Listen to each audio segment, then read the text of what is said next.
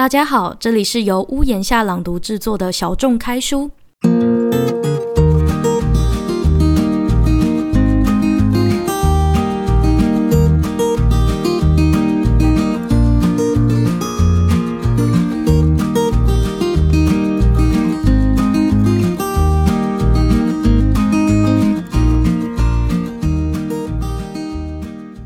阅读可以找到自我价值。每一次的阅读都会让自己的心灵壮大。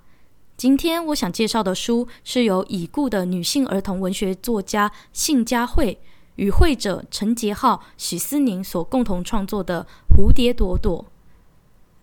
我自己是一个视觉艺术科系出身的毕业生，我在大学期间看过不下百件的行为艺术、视觉艺术。我们常常希望自己的艺术作品能够改变世界。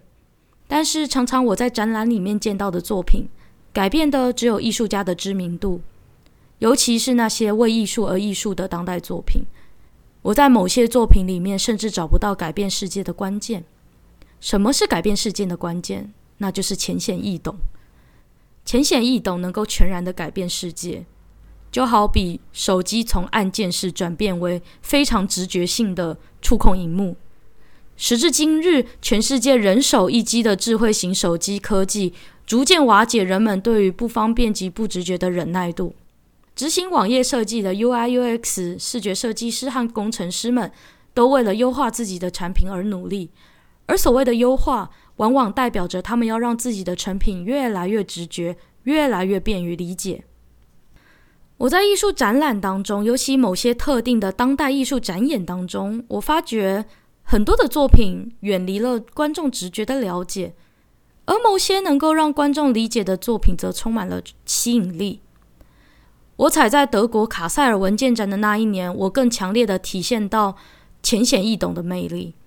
我发现真正能使我触足的作品，总是那些意图特别明显、艺术家试图诉说故事给观众的作品。我永远都记得，在一个地下室的空间，有一个录像作品发出令人不舒服的铁链和工业机械的声响。我觉得空气沉闷，而录像的作品内容是一群矿工的日常工作记录。录像作品中，艺术家用英文访问那些矿工，他说：“你会怕吗？在这样的地方工作？”矿工回答：“会吧，但我不想去想。”那一刻，我明白，作品要真正影响社会，需要浅显易懂。因为矿工说的那一句“会吧”，但我不想去想，我不想要去想，我会害怕死亡这件事情，即使他如此的恐惧死亡。其实有很多的作品都非常的浅显易懂，但是改变社会。今天我想要介绍的《蝴蝶朵朵》这个绘本，就是这样的作品。在大学毕业后，因缘际会，我在网络上看到《蝴蝶朵朵》的介绍。《蝴蝶朵朵》是一本绘本，内容和一位小女孩遭受熟识的大人强制猥亵的故事有关。这本绘本可以说是我近年看过台湾最勇敢的一本绘本之一。它透过儿童也能理解的文字与图像，描绘故事中遭受性剥削的主角朵朵，她所遭遇的心境变化。这本书没有迂回，没有隐瞒，没有艰深难懂的专有名词，但是这本书在台湾的影响力持续扩大。透过这本绘本，作者群与立新基金会合作性侵害防治的社会运动，培育种子教师在中学还有小学演讲以及故事朗读，而且透过这些朗读活动，居然也间接地挖掘出了更多隐藏在社会角落的隐形朵朵。朵朵们透过活动鼓起勇气说出自己的遭遇，进而让社会局介入受害幼童的家庭。透过故事，孩子们心中种下自我保护的种子，让孩子有机会在发生憾事之前勇敢为自己发声。儿童文学作家信佳慧在二零一八年被检测出癌症，二零一九年癌症蔓延至脑部。虽然确定他将要获得第四十三届的金鼎奖特别贡献奖。而这个颁奖典礼原本是定于九月十二日，可是作者呢，他不知道自己是否能够撑到那一天，所以他在八月二十一号的时候就有发文，就是脸书发文表示说：“嗯，谢谢你们给我的讯息以及回馈，我总想写点什么跟你们是告别还是感谢？但我老是失败，最后剩下的精华还是感恩与爱。要是哪天我突然走了，主治医师说我可能领不到金鼎奖。记得我是带着你们满满的爱与祝福离开，好吗？那那一年呢，就行政院长苏贞昌他决定在八月二十六号先行举办颁奖典礼，感谢这一位儿童作家在儿童文学上的贡献。信佳慧女士，她常年关注社会议题，并且转化儿童文学作品，然后将这些社会议题透过儿童文学作品去改变这个社会。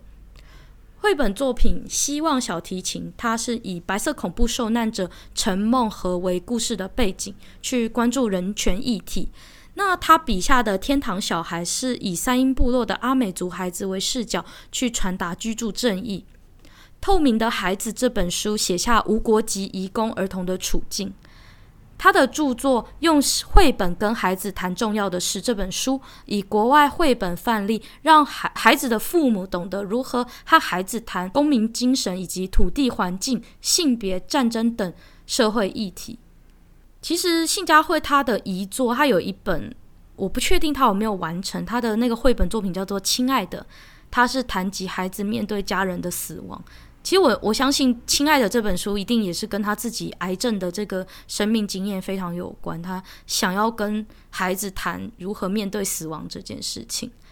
而这个死亡逼近呃这个作者本人的时候，他就开始思考透过绘本去面对死亡的这个课题。尤其孩子对于死亡、对于性爱都是懵懵懂懂的，这些议题却往往在孩子心中会种下一些很大的一种沉重感，无论孩子是被性侵，或者是孩子面对最爱的人的死亡，其实这些都需要跟孩子谈。可是从来没有一个管道能够好好的去谈论这些话题。信佳会希望能够透过绘本作品的管道呢，去让孩子们能够跟父母去聊这样子相对沉重的话题。他在就是死过世之前有接受《镜周刊》的专访，他有说。我有点在跟时间竞赛，不知道哪时候生命结束，但就看我可以做到什么程度。他真的留下了很多很有意义的事情。刚刚那个信佳慧女士是作家，那这个蝴蝶朵朵的会者呢？他有其中一位是陈杰浩先生，他自己本身在三岁开始有遭到奶妈一家四人性侵长达三年。他说。在奶妈家，我躲在大姐姐的桌子下，希望没有人可以找到我。这是我当时所能保护自己的方式。他在网络上也有分享，在画朵朵故事的过程中，这个他面对了三十多年前那个时候小小的陈杰浩他面临的创伤，并且在画绘文本的过程中去疗愈自我。那他有说，对我来说，创作这个议题是个挑战。我是性侵害的受害者，在进入内心的同时，要保持一定程度的理智，才能达到一个平衡，清楚告诉别人发生了什么事情。那共同的创作会者徐思妮就是他的伴侣，是蝴蝶朵朵的会者，那同时也是专栏作家。这位徐女士呢，长期从事儿童性侵防治、创伤复原及儿童权利的研究。而且，他也透过儿童发展及创伤复原的知识和经验，两人共同去寻找了复原之路，进而也投入了许多儿少性创伤的议题倡议。他们跟立新基金会其实是有合作的。那那个时候，他们网站上立新基金会的副执行长黄月好，那他曾经就有疾呼说，其实很多被害人没有第一时间说出来，就是说出他们的创伤，除了是受到。幼儿的语言能力所限制，更是对性的不了解，而这些被害人通常都要到上小学，甚至是已经青春期之后，才知道说啊，原来我小时候所遭遇的事情是那样的事情，是性暴力的那个事情。可是因为事隔多年，其实很多人是不被相信、被否定的。这些加害者甚至借着孩子的懵懂无知，以游戏的方式诱骗孩子进行性行为。那当孩子成年之后，就会自责自己当时为什么没有拒绝，导致他不愿意揭露和求助。立新基金会就从过往的性侵害防治研究和性创伤实务的处理当中呢，也发现传统社会对于性的隐晦不提，甚至将性视为禁忌的这种消极态度，就是儿少因为不理解而无从预防性暴力及性剥削的发生，而且甚至他们觉得丢脸，不敢向他人求助，最后导致精神疾病，然后甚至自我了断。那最有名的。当然，就是房思琪的初恋乐园。其实他也是在青春期的时候，可能有有一点诱导去做性行为的状况，但是他不愿向人家求助，也不确定自己到底是对他是爱还是恨，还是他的情绪是非常的复杂。然后，所以将性视为禁忌的这种消极态度，我也是会觉得说，这就是危险的开始。而我也将在其他的开箱介绍中，我要特别提起我最近非常愤怒的激进的真爱誓约的概念。这个议题我暂时不会去提及，是因为，嗯，我觉得这个议题又是一个很大的议题，我可能会讲太久。可是台湾的部分某些教会啊，那种基督教、天主教或是一些佛教的宗教组织呢，他们可能会把性视为禁忌或视为肮脏来。让孩子们不去接触，可是这种不接触、这种不揭露、不了解，反而才会让小孩面临到危险。如果从小这些小孩子明白了解到底发生了什么事情的话，就更不容易被伤害。所以回到我们一开始所讲的，我认为真正能够影响大环境的艺术作品，是像蝴蝶朵朵这样的，它为这个社会呢留下了一个儿少自我保护的正确概念。甚至是当儿童及青少年者他们面临了创伤经验之后，其实这样的绘本有机会能够为这些被害者带来说“我不孤单，有人和我一样”这样的同理心、同理感。主角的遭遇呢，就有机会让孩子成有机会去释放自己的投射，甚至透过大型的这种社会运动，像我一开始有提到的，他们跟立新基金会去合作做故事朗读的活动，去。培育种子讲师，然后做心心理辅导等等后续的这些社会效应，